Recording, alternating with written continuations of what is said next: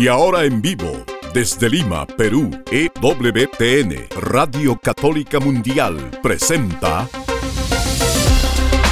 Más que Noticias, un programa informativo que analiza desde una visión de la fe los acontecimientos sociales, políticos y económicos más importantes de Latinoamérica, el Vaticano y el mundo. Más que noticias, respuestas a las interrogantes de los temas más actuales y la manera correcta de interpretarlos a la luz de la fe. Vidas ejemplares, actualidad del Vaticano, defensa de la vida, apologética, doctrina social de la Iglesia, devociones y mucho más. Esto es Más que Noticias. Comenzamos el programa. Amigos, bienvenidos. Están ustedes en Más que Noticias. Les saluda Guillermo Montezuma. Contento de encontrarnos con ustedes nuevamente.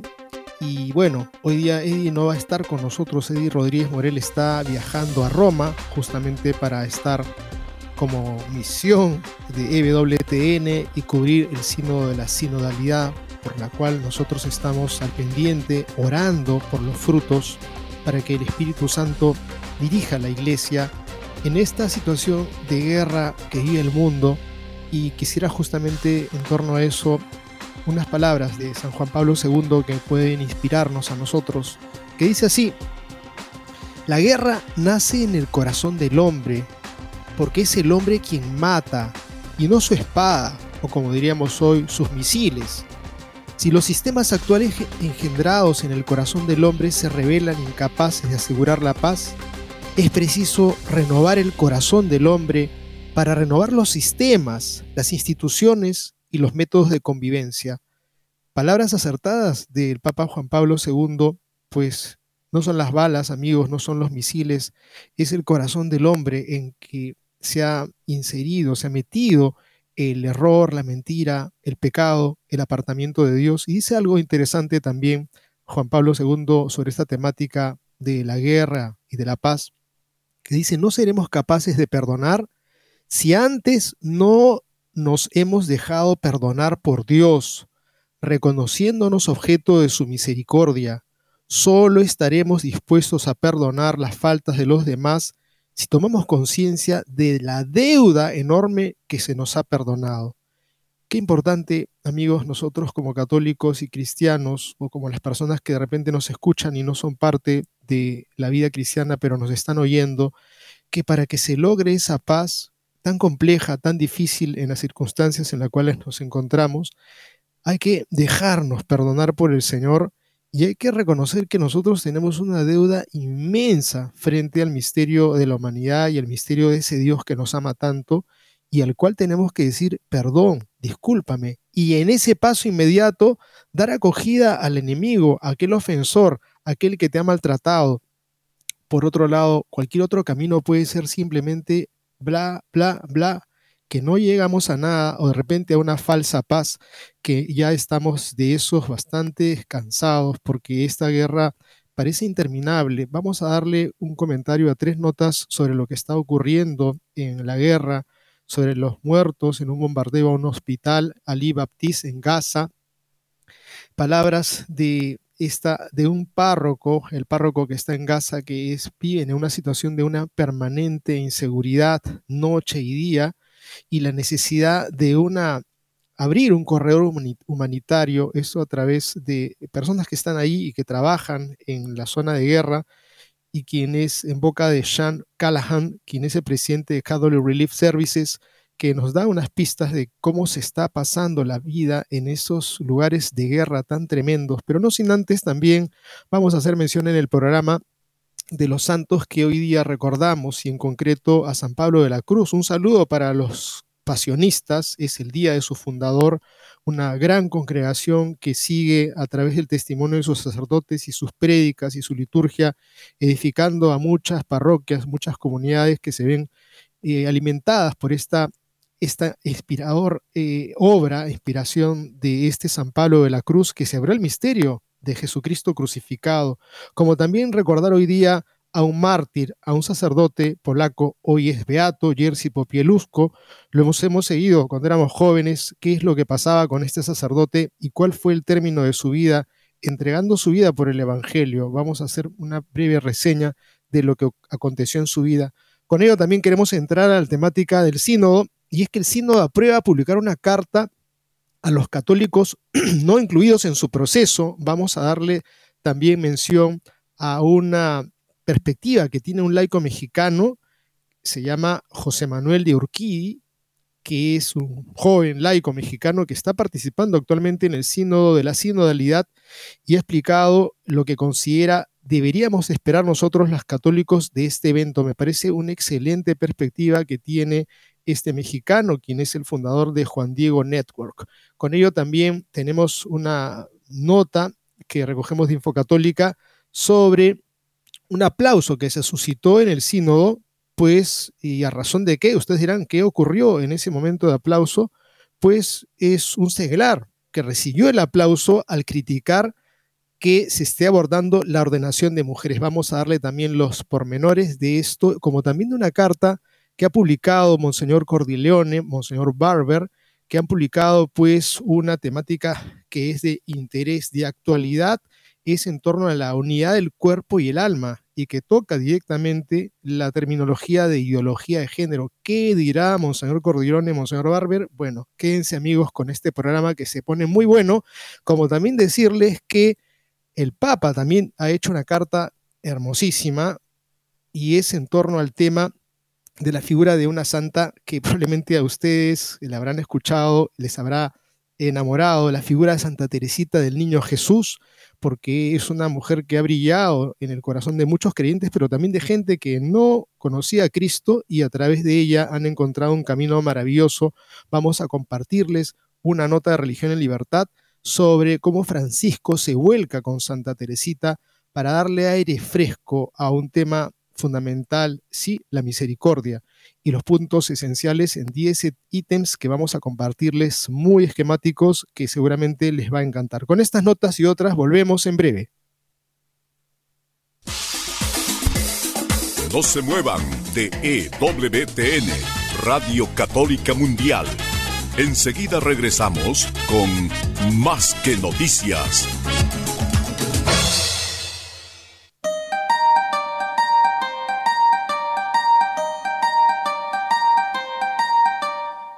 No olvides seguirnos en Facebook como Más que Noticias EWTN. Allí podrás encontrar las noticias que tratamos día a día en el programa. Además, pueden escribirnos con sus comentarios o sugerencias.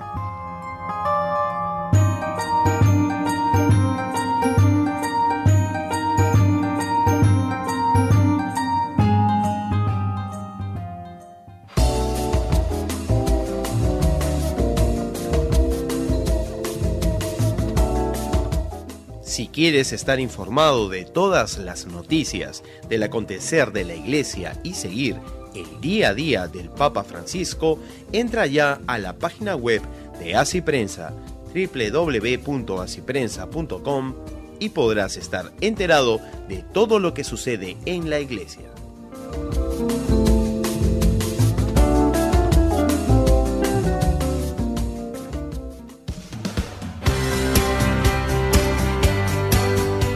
Ya regresamos en EWTN, Radio Católica Mundial, con su programa Más que Noticias. Bien amigos, y entremos de lleno en concreto con la figura de los santos que nos acompañan en nuestro peregrinar. Nosotros tenemos que ser personas con esa mirada de eternidad, los que han fallecido y más aquellos que han sido glorificados y elevados a los altares, no están en un lugar del olvido, de un libro, de una biblioteca, por ahí quien quiera saber de su vida podría aprender mucho sin duda, pero también entender que ellos viven en la gloria de Dios y pueden ayudarnos, pueden asistirnos. Qué hermoso es tener amigos en el cielo. Y San Pablo de la Cruz, a quien recuerda la iglesia hoy día, pues es un sacerdote místico italiano que invitaba a obrar de manera que todos vean que llevas, no solo en el interior, sino también en lo exterior, la imagen de Cristo crucificado, modelo de toda dulzura y mansedumbre. San Pablo entendía que la pasión de Cristo en la cruz es el don más maravilloso del amor de Dios la fuerza que puede transformar al hombre y al mundo entero. Con esa convicción y después de una intensa búsqueda espiritual, fundó la congregación pasionista, cuyos miembros son conocidos como pasionistas, la compasión de la congregación de la pasión.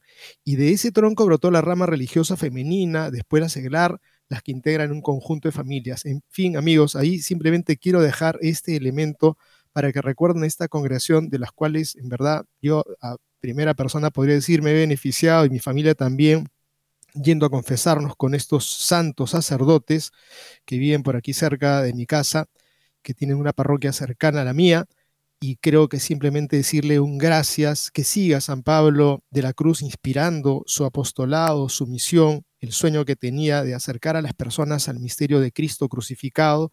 Y miramos rápidamente lo que ocurre pues para Polonia, pero también para todos aquellos que fuimos testigos, porque leímos la noticia con mucho dolor cuando fue encontrado el cuerpo del padre Jerzy por Pielusco, un ardiente pastor de la clase trabajadora y de servicio de salud que fue torturado y asesinado por agentes de la dictadura comunista. Esto aconteció en el año 1984 en Polonia. Entre 1980 y 84 celebró las Santas Misas por la Patria en la iglesia de San Estanislao de Kotska en Varsovia y fue asesinado en el año 1984, como hemos mencionado, por los oficiales de servicio de seguridad Jerzy Popilusco, nacido el 14 de septiembre de 1947, el día de la Santa Cruz, justamente en el seno de una familia muy humilde en un pequeño pueblo al noreste de Polonia. Siendo seminarista, resistió la reeducación socialista a la que fueron sometidos todos los seminaristas durante los dos años de servicio militar obligatorio y se convirtió en un líder espiritual y moral entre sus compañeros. Tras su ordenación sacerdotal en el año 1972, acompañó a los estudiantes de medicina de Varsovia como capellán y al personal sanitario como sacerdote responsable de esta área de la pastoral de la salud en Varsovia. En agosto de 1980 comenzó su trabajo apostólico con obreros, acompañando activamente a los trabajadores del recién creado Sindicato Obrero Católico Solidaridad, liderado por Lech Walesa. Los sermones de Popielusco eran transmitidos por Radio Free Europe con lo cual se volvió famoso en toda Polonia por su postura crítica a la dictadura comunista.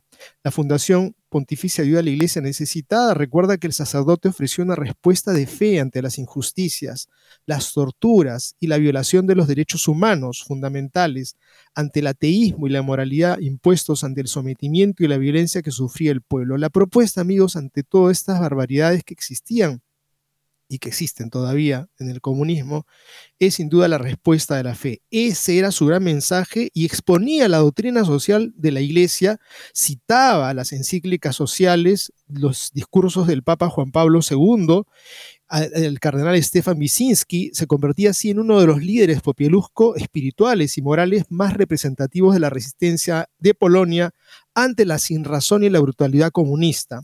La policía secreta polaca trató de silenciarlo, intimidarlo. Cuando vieron que estas técnicas no funcionaban, fabricaron evidencia contra él y lo arrestaron en 1983, pero fue pronto liberado por la intervención del clero.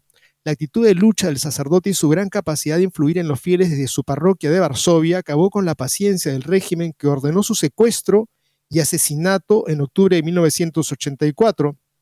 Originalmente idearon un accidente automovilístico para asesinarlo el día 13, pero el sacerdote logró escapar con vida. El plan alternativo era el secuestro que ocurrió una semana después, el 19, siendo además torturado por tres oficiales. Todavía con vida fue lanzado al interior del reservorio del río Vístula, atándole un saco con piedras para que no flotara. Sus restos fueron recuperados recién el 30 de octubre. En su última misa celebrada el 19 de octubre de 1984, el sacerdote alentó a los fieles a pedir liberarse del miedo, del terror, pero sobre todo el deseo de venganza. Debemos vencer el mal con el bien y mantener intacta nuestra dignidad de hombres. Por esto no podemos hacer uso de la violencia, exhortó el padre Jerzy Popielusco. El asesinato del sacerdote de solo 37 años convencionaron a todo el país, yo creo que fue a todo el mundo, que fuimos testigos de esta noticia. Éramos aún bastante muchachos, jóvenes, y nos conmovió el alma. Más de 250.000 personas asistieron al funeral del padre Jerzy el 3 de noviembre, incluyendo a Lech Walesa, que para entonces ya había ganado el Premio Nobel de la Paz. El padre Popielusco fue beatificado el 6 de junio del 2010 en Varsovia en una multitudinaria misa en la que participaron medio millón de fieles y que fue concelebrada por 100 obispos y más de 1.500 sacerdotes. El padre Popielusco es beatificado como ejemplo de la defensa de derechos y de la dignidad humana, también como modelo del diálogo y la reconciliación. Son palabras del entonces arzobispo de Varsovia, Kazimierz Nix, el mismo 6 de junio y desde Chipre, el Papa Benedicto envió un cordial saludo a la Iglesia de Polonia que hoy se alegra con la elevación de los altares del Padre Popielusco, decía Benedicto. Su celoso servicio y su martirio son un signo especial de triunfo del bien sobre el mal, que su ejemplo de intercesión incremente la entrega de los sacerdotes y avive la caridad en los fieles. Amigos, esas son palabras del Papa Benedicto y que también nosotros miramos con admiración ante los ataques, las torturas, las persecuciones. Nunca fue hacer sino buscar una victoria sobre el mal a base de la fuerza del bien, a base de la valentía, de librarse del miedo, del terror. Creo que eso es una gran enseñanza, como también pues el no devolver al mal mal, sino ofrecer una respuesta de fe.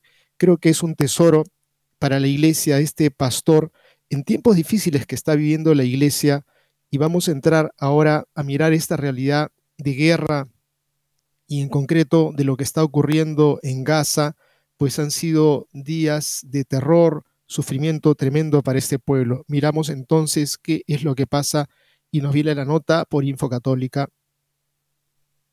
El hospital Al-Ali Baptiste de Gaza, dependiente de la diócesis anglicana de Jerusalén, fue alcanzado con un proyector con el resultado de cientos de muertos según las primeras evaluaciones y la multitud de heridos. Hamas e Israel o Hamas e Israel se acusan mutuamente del acto criminal. Al igual que otros hospitales, este centro afiliado a la Comunión Eclesial Anglicana se había transformado en un improvisado refugio para cientos de personas desplazadas. Desde el inicio de los, de los bombardeos por parte de Israel, estas personas acamparon a las puertas del hospital. Muchos de ellos provenían de las zonas del norte de Israel que había ordenado evacuar, pero no lograron avanzar hacia el sur, más allá del río, y se quedaron allí. Las imágenes provenientes del lugar muestran decenas de heridos siendo trasladados al hospital Al-Shifa, también en la capital. Al Jazeera ha compartido un video que captura el momento de la gran explosión. El presidente palestino Mahmoud Abbas decretó ayer tres días de luto nacional y canceló su reunión programada para este miércoles con el presidente Biden. Hasta que no amanezca en Gaza y se puedan evaluar los daños, no es posible determinar la autoría y el alcance de la tragedia. Como era de esperar, tanto israelíes como palestinos se lanzan acusaciones mutuas.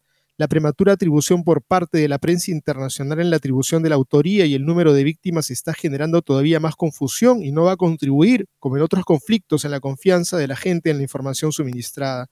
Qué terrible, amigos, qué desgracia. Y se acusan ambos la nación israelita y se acusa el grupo terrorista de que uno es el, culpable de este daño. Es algo que no tiene en verdad punto de comparación poner de escudos humanos a los seres, quitarle los suministros de luz, de agua, de medicinas. Es urgente una solución, es necesario que haya un alto al fuego y entonces encontramos las palabras del párroco católico que se encuentra en Gaza, es un sacerdote argentino, Gabriel Romanelli, que ha asegurado pues este 18 de octubre que la franja de, Gaza con 2.300.000 personas siguen siendo bombardeados noche y día y no hay lugar seguro donde estar ni dónde ir. En un comunicado compartido con Asi Prensa, el padre Romanelli, sacerdote misionero del Instituto del Verbo Encarnado, manifestó, urge pedir, suplicar, interceder para que se realice un alto al fuego, en todos lados, pero sobre todo en los pocos refugios que hay, los ruidos de los bombardeos, el encierro, la falta de todo, la hacen difícil la vida cotidiana, reconoció el párroco. Muchos han perdido a sus seres queridos, hay miles de muertos y miles y miles de heridos, muchísimos han perdido casas, negocios, todo. El padre Romanelli estaba de paso en Belén, en Cisjordania, cuando ocurrió el ataque de Hamas contra Israel y este país declaró la guerra. Pues ustedes ya están al tanto de estos pormenores pero simplemente eh, decir aquí en lo eh, seguimos rezando mucho por ellos y por todos los habitantes de Gaza, musulmanes y cristianos, quienes en estos días viven desplazados y refugiados. Amigos, esto es lo que está pasando en este pueblo. No podemos permanecer impasibles y simplemente decir, qué interesante, qué imágenes aparecerán ahora en el YouTube, en los noticieros, para saber cómo va la guerra. Creo que todos tenemos que poner nuestra cuota de súplica a Dios, ponernos de rodillas, hincarnos de rodillas con nuestras familias, para pedirle a Dios que cambie el corazón de estas personas que se encuentran desquiciadas por el poder, como si fueran a posesionarse por, por toda la eternidad de algo que van a perder en unos años más. Necedad, vanidad de vanidades, todo es vanidad. Hay que rogar a Dios para que golpee la cabeza de estas personas y los humille y puedan transformar este camino absurdo, demencial de la guerra en caminos de paz, de encuentro, de misericordia. Encontramos también las palabras de quien es eh, encargado y presidente del Catholic Relief Services, esta agencia humanitaria católica de los obispos norteamericanos, Sean Callahan, que ha dicho así, advertido recientemente que la situación de la Franca de Gaza es muy grave y asegurado que estamos buscando un corredor humanitario para ayudar a los civiles afectados. Entrevistado por EWTN, Callahan señaló que hay más de un millón de personas que han tenido que emigrar hacia el sur de Gaza, entre ellos muchos niños. No hay bastante comida o medicinas para la gente. Continuó por lo que la mitad se han visto obligados a permanecer en la región de la que los israelíes le dijeron que debían salir. Ellos tienen parientes que no pueden salir o niños pequeños que están o están ligados con un hospital o algo así. Por eso la situación sigue a un estado muy, muy grave para la gente que está allí. Amigos, esto ha sido tremendo, el ataque terrorista como también la respuesta de Israel ha sido tremenda. Hay gente inocente, gente que es víctima, que no tiene nada que ver con la guerra y, que no tiene nada que ver ni con Israel ni con el terrorismo y está sufriendo.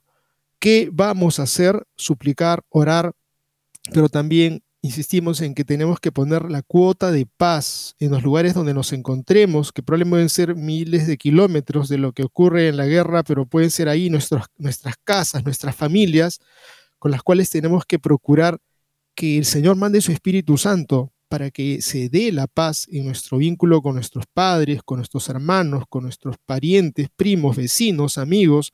Construyamos la paz cada quien en el lugar donde se encuentra y unámonos este 27 de octubre a esta jornada de ayuno, de oración y penitencia por la paz en Tierra Santa. Este lugar nos interesa a todos, por supuesto, y más a los cristianos con toda razón. Son los lugares donde se ha gestado nuestra salvación, es la tierra de nuestro Señor es la tierra de nuestros hermanos mayores, el pueblo judío, es la tierra santa. Por lo tanto, anotemos en nuestras agendas este 27 de octubre, no podemos quedarnos eh, simplemente diciendo, ah, un día más, no, un día especial. El Papa nos ha invitado, nos ha convocado para hacer ayuno, oración y penitencia. Qué lindo sería que podamos, podamos nosotros juntarnos en familia para hacer un momento de oración. Y van a saber ustedes el eco inmenso y maravilloso que van a producir en sus hijos y en sus familiares cuando el padre, familia o de repente el hermano mayor o el hermano menor, me tocó alguna vez siendo un muchacho de 14 años decirle, papá, mamá, hermanos, vamos a hacer la oración del año nuevo o de la Navidad. Y se sorprendieron. Lo hice, y lo hice y salió algo muy bello. Entonces, si hay por ahí un muchacho de 14 años que nos está escuchando, de repente de 12 o de repente de 7, porque también hay niños que les dicen a su papá, papá, mamá, vamos a rezar por la paz, háganlo. Háganlo, niños, jóvenes, señoras, recemos por la paz antes de comer, recemos por la paz porque personas no tienen para comer, porque personas no tienen casa, porque personas no tienen medicinas y nosotros podemos abrir de repente una gaveta del baño o del, botiquín y tenemos lo que necesitamos para ser curados agradezcamos al Señor y pidamos por aquellos que ahora están necesitados de un aliento. Y nosotros desde el lugar más alejado del mundo podemos hacerle un gran bien a estos que están sufriendo, que suman millones de personas que están padeciendo. Miramos ahora, amigos, qué es lo que pasa en el sínodo de la sinodalidad y comenzamos con esta primera nota que viene de Asi Prensa y que dice así, este miércoles 18 de octubre, durante una rueda de prensa, Paolo Ruffini, prefecto del Dicasterio para la Comunicación, informó que al término del signo de la sinodalidad se difundirá una carta dirigida a todo el pueblo de Dios. Según detalló Ruffini, la comisión encargada de elaborar la síntesis del sínodo ha pensado también sobre la elaboración de una carta mensaje para contar a todo el pueblo de Dios y sobre todo a quien todavía no ha sido involucrado en el proceso sinodal, la experiencia que los hermanos y hermanas miembros del sínodo, así como obispos y no obispos, han vivido. Me parece genial, amigos, creo que es una idea iluminada de que no nos tengan simplemente a la mirada qué estará pasando allá, porque se filtra información, por supuesto. Esto es algo evidente que siempre llega a noticia de lo que pasa adentro, pero queremos saber en boca de ellos mismos qué es lo que piensan, qué es lo que dicen. La nota continúa así y dice lo siguiente, la propuesta de elaboración de esta carta ha sido sometida con la aprobación del Papa a votación por los miembros del sínodo. Tras haber obtenido 335 votos a favor y 11 en contra, este mensaje se difundirá al final del sínodo de la sinodalidad.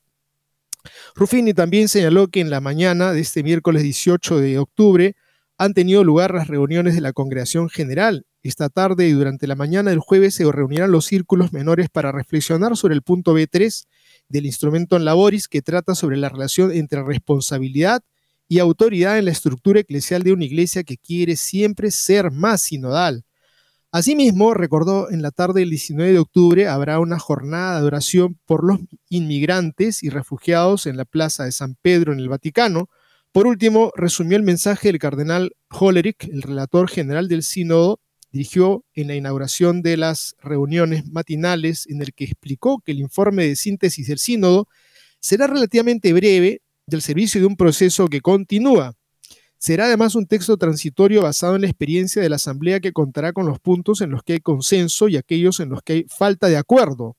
También incluirá las preguntas abiertas que necesitarán una profundización desde el punto de vista canónico, teológico y pastoral. Reiteró que no se trata de un documento final, ni tampoco del instrumento en laboris en la próxima asamblea, y que tendrá, un que tendrá un estilo sencillo y la finalidad de acompañar las fases sucesivas. Creo que es una señal maravillosa porque no hay nada oculto que no llegue a saberse, pero es mejor cuando sale de boca de la misma entidad que se junta, estas personas que son los padres y religiosas y los laicos sinodales, qué es lo que eh, han hecho, qué es lo que han dicho, qué es lo que pasa, porque eso de tenerlos en secreto, pues en verdad genera una, una desazón, es natural. Pero alguien que ha abierto eh, cartas es un mexicano, amigos, que me parece interesante que podamos tener esta perspectiva de José Manuel de Urquidi, es un laico mexicano que participa en el signo de la sinodalidad y que se lleva a cabo, pues ahora, ahorita, en este momento, y ha explicado lo que considera pueden esperar los católicos de este evento eclesial. Y ha dicho esto, sanación y unidad. En una entrevista concedida a Prensa, el fundador de Juan Diego Network, una iniciativa que sirve a los latinos con proyectos de evangelización, compartió su experiencia sobre escuchar diferentes puntos de vista de personas de todo el orbe. El laico, casado, padre de tres niños, hijos, entre ellos una niña que cumple nueve años este mes, este fin de semana, señaló que el haber compartido con personas que piensan diferente ayuda a expandir la visión sobre la iglesia y a conocer otras realidades. Yo creo que eso es una experiencia que yo también podría decirles en mi experiencia de misión cuando nos hemos encontrado misioneros de la zona sur en el Perú, para tener ese momento de encuentro y escuchar sus ópticas, sus perspectivas y sus, sus temores y sus anhelos y sus dificultades, sin duda uno regresa como quien ha leído un libro porque te has enriquecido. Esto creo que Urquidia apunta bien y Urquidia ha indicado también de buscar la unidad. No significa uniformidad, sin embargo consideró que la experiencia del sínodo está ayudando para mucho para unir a personas que pueden ser de espectros ideológicos, políticos o doctrinales opuestos. He visto a gente con opiniones distintas, tomarse un café, conversar y reírse, y no es un show. Todo este tiempo juntos ayuda. El fundador de Juan Diego Network ha resaltado asimismo que Jesús llama a los cristianos a entender que alguien que piensa distinto no es un enemigo, y que pueden sentarse con otros católicos que están buscando crecer en la misión de la iglesia. Eso sana hacia adentro. Los participantes en el sínodo asistieron a una vigilia ecuménica de oración el 30 de septiembre en el Vaticano y luego un retiro durante los primeros días de octubre antes del inicio de la primera sesión del evento eclesial que se lleva a cabo del 4 al 29 de este mes. El mexicano manifestó que si la experiencia del sínodo es llevada desde noviembre a cada diócesis, puede haber un proceso de mucha sanación dentro de la iglesia. Y segundo, aún en nuestras diferencias, debemos unirnos en nuestra misión. Parece que estamos divididos, pero no, la misión está clara. Nos sanamos adentro, tenemos que trabajar juntos, resaltó. Podemos esperar entonces sanación hacia adentro y unidad en medio de la diferencia y diversidad de opinión, todos juntos en la misión. Y acá este último acápite de la nota que dice así, los organizadores del sínodo y el Papa Francisco han explicado que el método a seguir en esta sesión es la conversación espiritual en la que debe haber una escucha atenta al Espíritu Santo para que sea él el protagonista en la etapa de los círculos menores, esto incluye cuatro minutos de silencio cada dos o tres intervenciones y un minuto entre cada intervención, una metodología nueva en la historia de los signos. Vamos a, amigos, hacer esta pequeña pausa para dar una perspectiva de esta, esta, esta opinión que tiene este mexicano de verdad muy saludable, muy sana, no dejando de lado el espíritu crítico, porque hay una noticia por aquí que vamos a compartirles en torno a aquellos afanes que adintra de este sínodo, personas que quieren promover el sacerdocio femenino, pues tenemos que escucharlas, por supuesto que sí, pero también darles fundamentos y también expresarles que mucha gente, mucha gente que no está en el sínodo, pero dentro del sínodo también, que está en contra. Bien amigos, con estas notas y otras volvemos en breve. No se muevan de EWTN, Radio Católica Mundial. Enseguida regresamos con Más que Noticias.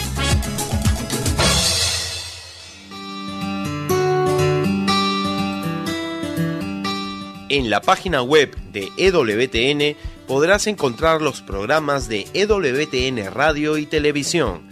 Solo tienes que descargar los podcasts y así encontrarás tus programas preferidos. Recuerda en www.ewtn.com.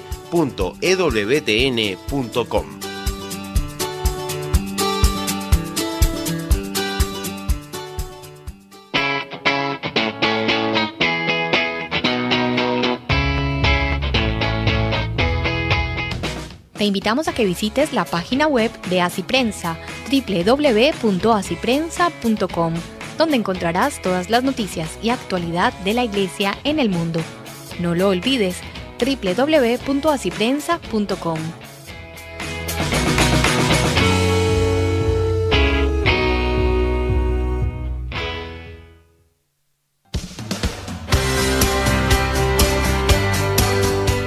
Ya regresamos en EWTN, Radio Católica Mundial, con su programa más que Noticias.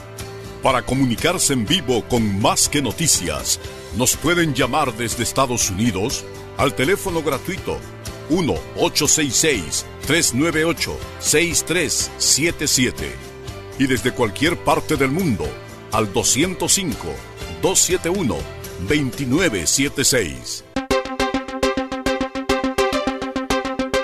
Bien amigos, miramos entonces esta parte final de la nota de este laico mexicano que está dándonos una pequeña lección valiosísima, que dice así, al preguntársele sobre lo que pueden hacer los fieles para ayudar a los obispos, de Urquidi ha recordado que a partir del Concilio Vaticano II se ha destacado que los laicos también forman parte de la Iglesia a partir del bautismo.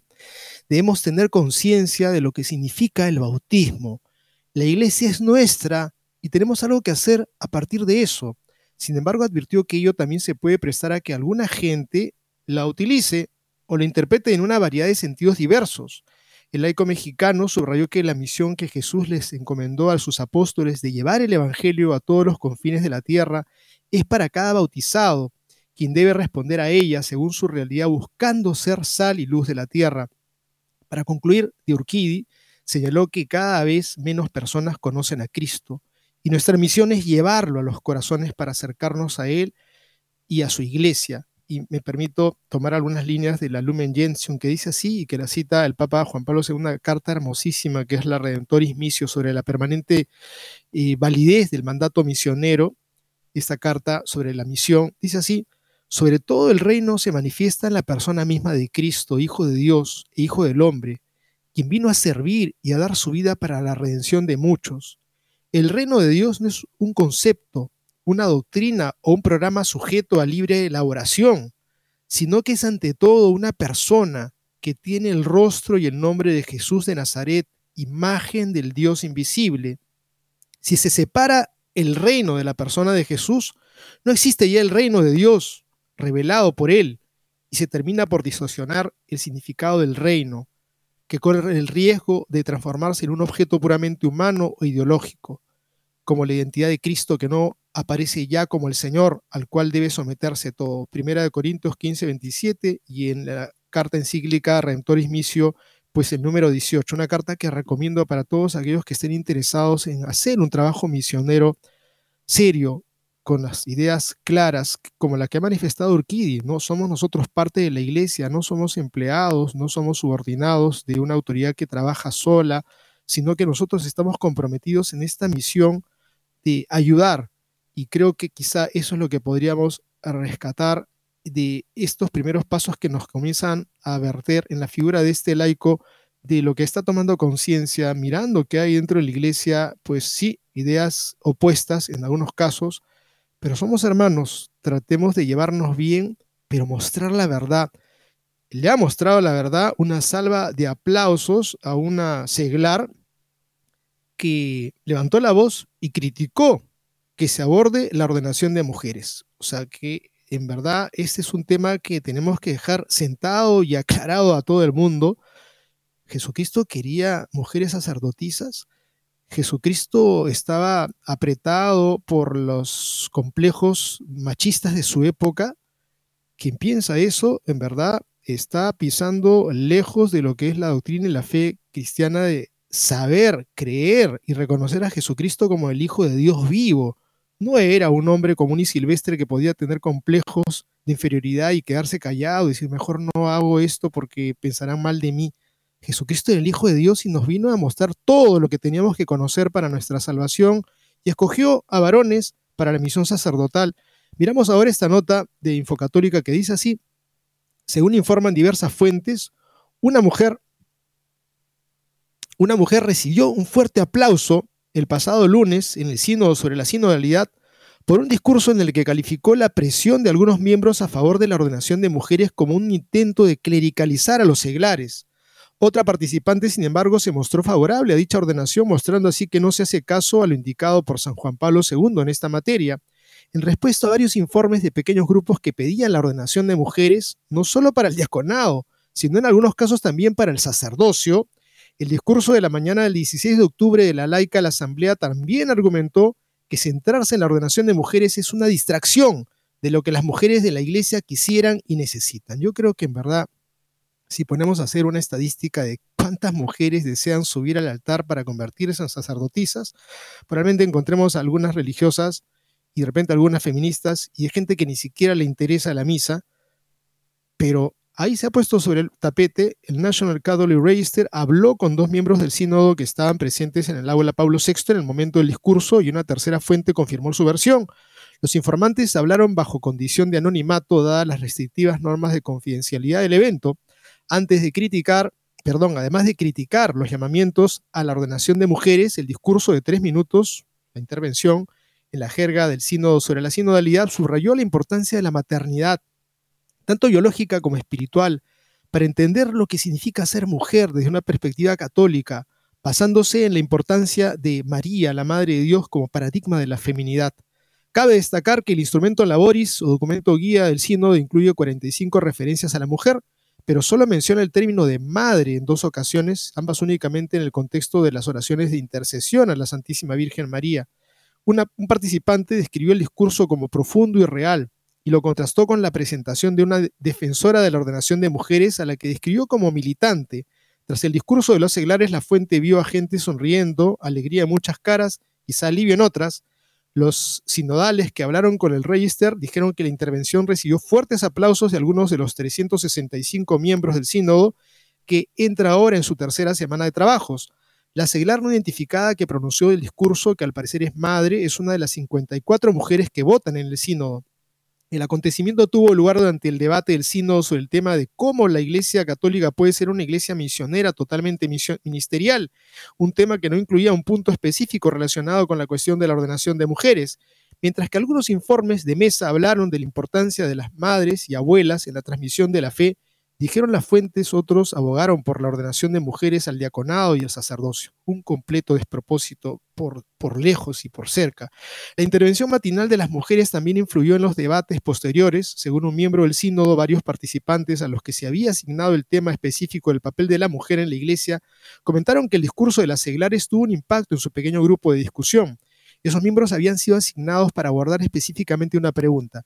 ¿Es posible prever la inclusión de las mujeres en el diaconado y de qué manera, y terminaron sus informes de mesa por la tarde. Amigos, esta es la temática y también tenemos no solamente a unos laicos también y religiosas, tenemos también a obispos. Vamos a, comentarles algo al respecto.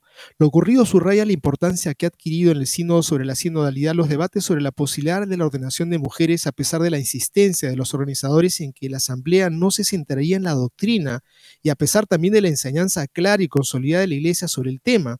En su discurso de aperturas del sínodo sobre la sinodalidad pronunciado el 4 de octubre, el Papa Francisco sugirió que se centrase en cuestiones como la ordenación de mujeres era más un asunto de especulación mediática que un punto central de la Asamblea. O sea que el Papa mismo ha dicho, esto más es un tema de, los medios, pero no, parece que algunos sí lo tienen metido en la cabeza. No sé, son cosas que se dicen por ahí, dijo el Papa en ese momento. Pero incluso de que comenzara el sínodo, antes de comenzar el sínodo, algunos participantes manifestaron su intención de avanzar en esta cuestión durante el mes que duró la asamblea. Y uno de ellos, amigos, es ya alguien que es un controvertido obispo para el mundo, que lo escucha cada vez que interviene, es el cardenal, es el neocardenal de San Diego, aunque ya no es tan neo, ahora sí es un poquito, han, pasado un poquito más de un año de que lo han creado cardenal Robert McElroy. Por ejemplo, escribió en enero que la iglesia debería aprovechar el sínodo para avanzar hacia la admisión de las mujeres al diaconado, algo que la seglar suiza Helena G. Spuller apoyó y describió como un peldaño hacia las mujeres sacerdotes. Varios miembros del sínodo han intentado restar importancia públicamente a los debates internos sobre la ordenación de mujeres. El sábado, por ejemplo, el abad general cisterciense Mauro Giuseppe Lepori dijo a la prensa que aunque los participantes estaban debatiendo la admisión de mujeres al diaconado, no era un tema central y que no se había planteado el tema de las mujeres sacerdotes. En la cabeza de muchos parece que sí, o de algún tanto de personas que están ahí dentro del sínodo, pues lo quieren.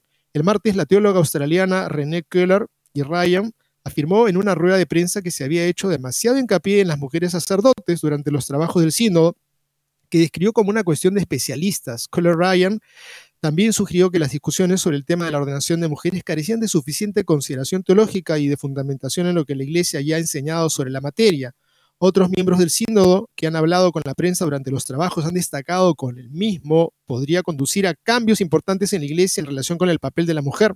Hablando con el National Catholic Reporter, durante una entrevista en podcast, el obispo Shane McKinley de, de, Australia dijo que la cuestión de la ordenación de mujeres es claramente algo que necesita ser abordado universalmente. Y si el resultado fuera que la ordenación diaconal se abriera a las mujeres, ciertamente me alegraría. Estas palabras de un obispo, obispo australiano que es una de las 13 personas encargadas de supervisar la redacción del documento de síntesis de la Asamblea del 4 al 29 de octubre. O sea que si este fuera el único, les aseguro que va a estar dentro de las propuestas que haya mujeres diaconisas. Pero bueno, son un poco más de personas. La hermana de San José María de los Dolores, Palencia Gómez, declaró a los medios de comunicación el viernes el hecho de convertirse en la primera mujer en presidir el Sino Dispos como una de las presidentas delegadas del Papa Francisco era un símbolo de lo que está por venir y que Sino estaba preparando el terreno para futuros cambios sobre el papel de la mujer. Y ahora miremos qué es lo que nos dejó bien claro la enseñanza de la iglesia. Yo pienso que es el mismo Señor, pero en boca de San Juan Pablo II, en Ordinatio Sacerdotalis, que la cuestión de la ordenación de mujeres ha sido zanjada definitivamente por el magisterio de la iglesia, y lo hizo así con estas palabras. Si bien la doctrina sobre la ordenación sacerdotal reservada solo a los hombres sea conservada por la tradición constante y universal de la Iglesia y sea enseñada firmemente por el magisterio en los documentos más recientes, no obstante, en nuestro tiempo y en diversos lugares se la considera discutible o incluso se atribuye un valor meramente disciplinar a la decisión de la Iglesia de no admitir a las mujeres a tal ordenación. Por tanto, con el fin de alejar toda duda sobre una cuestión de gran importancia, que atañe a la misma constitución divina de la Iglesia, en virtud de mi ministerio de confirmar en la fe a los hermanos, Lucas 22, 32, Declaro que la Iglesia no tiene en modo alguno la facultad de conferir la ordenación sacerdotal a las mujeres y que este dictamen debe ser considerado como definitivo por todos los fieles de la Iglesia.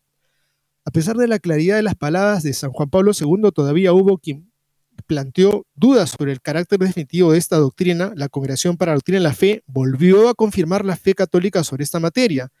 La Congregación para la Doctrina de la Fe respuesta a la duda propuesta sobre la doctrina de la Carta Apostólica Ordinatio Sacerdotalis. Pregunta, si la doctrina que debe mantenerse de manera definitiva, según la cual la Iglesia no tiene facultad de conferir la ordenación sacerdotal a las mujeres propuesta en la Carta Apostólica Ordinatio Sacerdotalis, se ha de entender como perteneciente al depósito de la fe. Respuesta, sí.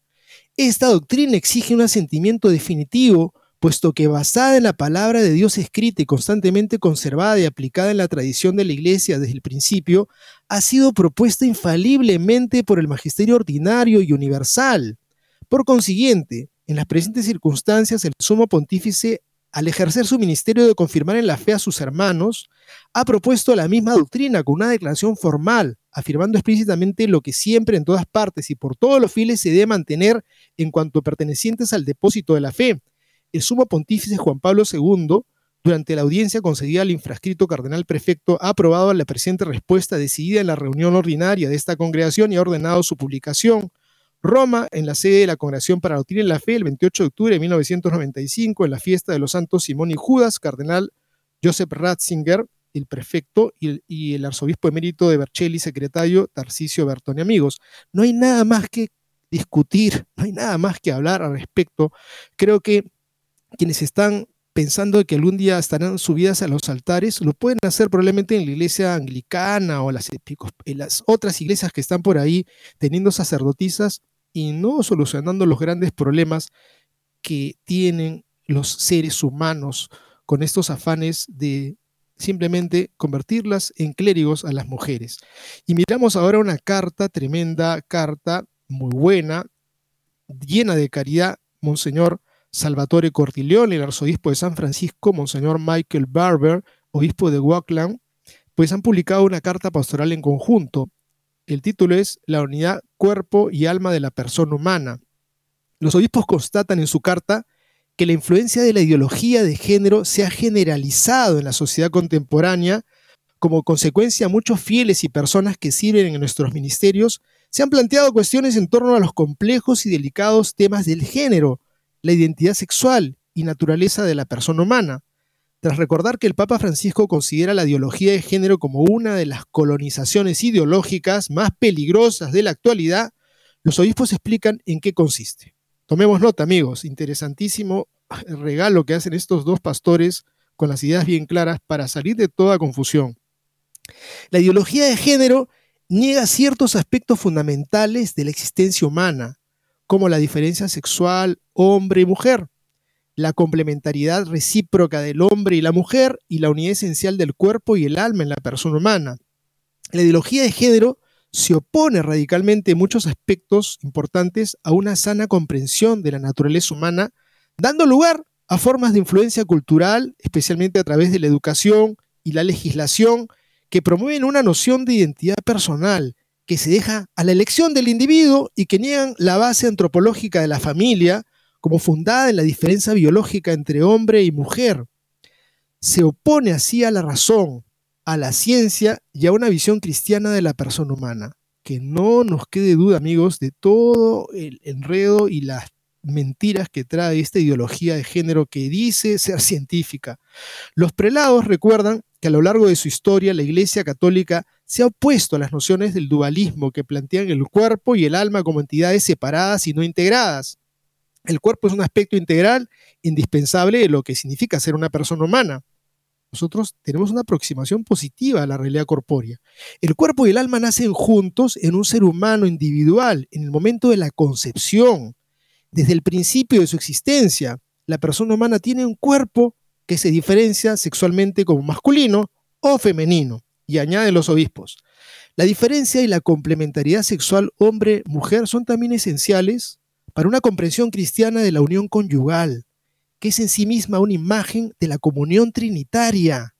Eliminar esta diferencia disminuiría en el hombre y la mujer parte de lo que significa ser imagen y semejanza de Dios. Además, acabaría con la base misma de la familia, la primera célula vital de la sociedad. Hacerlo sería una ofensa a la dignidad humana y una injusticia social. Para aquellos que dicen, pues es algo normal, deja que estos dos hombrecitos se junten, ¿cuál es el problema?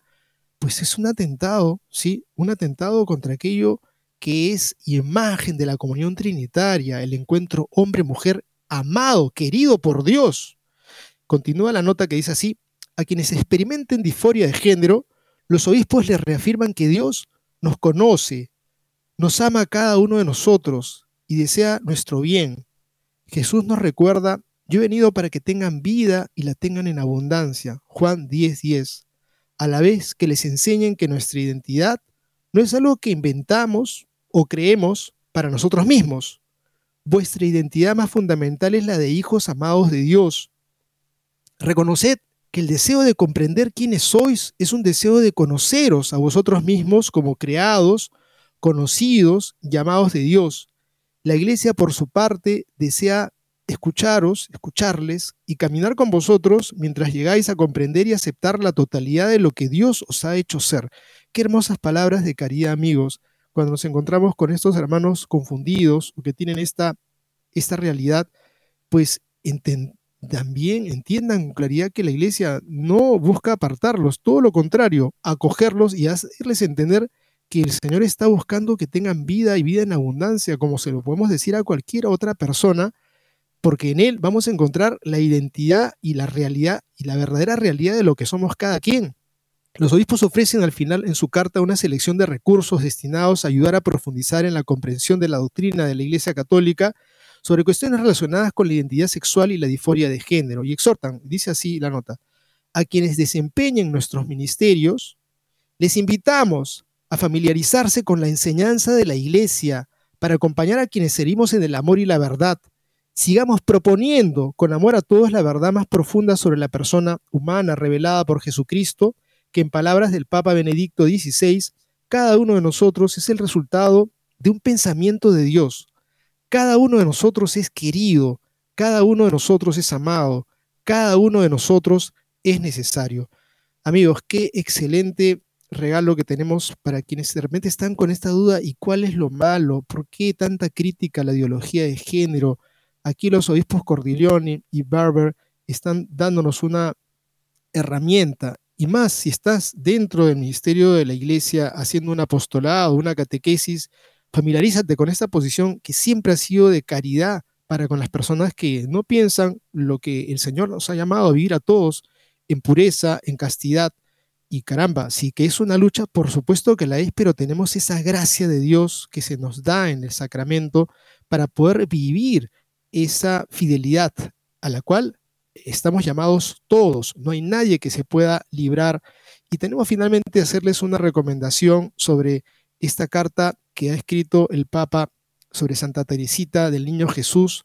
Tenemos una nota interesante. Dios mediante, mañana podremos tratarla con más profundidad, pero el Papa aquí se ha lucido y creo que ya habló lindo sobre Francisco de Sales, también sobre el Blas Pascal, eh, sobre Dante, pero esta vez sobre Teresita del Niño Jesús. Y creo que quienes en algún momento hemos leído la historia de un alma, pues nos quedamos conmovidos y tanta gente, incluso que no es creyente, que se acercó a Teresita del Niño Jesús y encontró en verdad en ese camino de la vida sencilla, de la vida cotidiana, un camino en donde nosotros podemos poner nuestra cuota para que este mundo sea diferente. Nadie diga, no, yo no valgo, yo no importo. No, sí importas tú en tu pequeña labor, en tu tarea, en lo cotidiano, en tu casa, manejando tu auto, haciendo las cosas muy sencillas de una guardianía o de repente haciendo cosas muy importantes en algún puesto de alguna empresa puedes hacer ese gran cambio y Santa Teresita del Niño Jesús nos ofrece una pista maravillosa. Bueno, lo tocaremos Dios mediante mañana y amigos, muchas gracias por su sintonía, que Dios nos bendiga, recemos por la paz en el mundo.